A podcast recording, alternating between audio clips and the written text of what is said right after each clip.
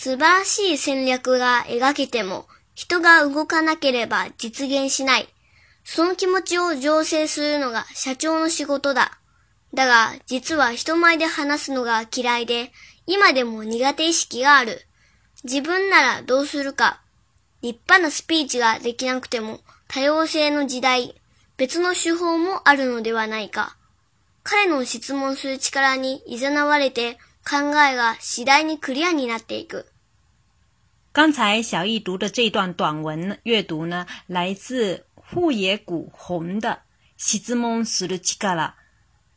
因为呢，小易一定要让我也读一遍，让大家听一听，看一下大家是喜欢他读的还是喜欢妈妈读的。所以呢，妈妈也读一遍。素晴らしい戦略が描けても。人が動かなければ実現しない。その気持ちを醸成するのが社長の仕事だ。だが、実は人前で話すのが嫌いで、今でも苦手意識がある。自分ならどうするか。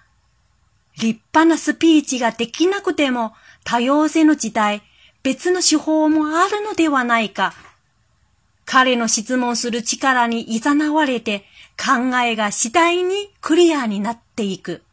想对照文稿学习的朋友们，欢迎大家关注我们的个人微信公众号“日飘物语”，也欢迎大家留言告诉我们，大家到底是喜欢小易读的，还是喜欢妈妈读的？妈妈其实已经做好心理准备了。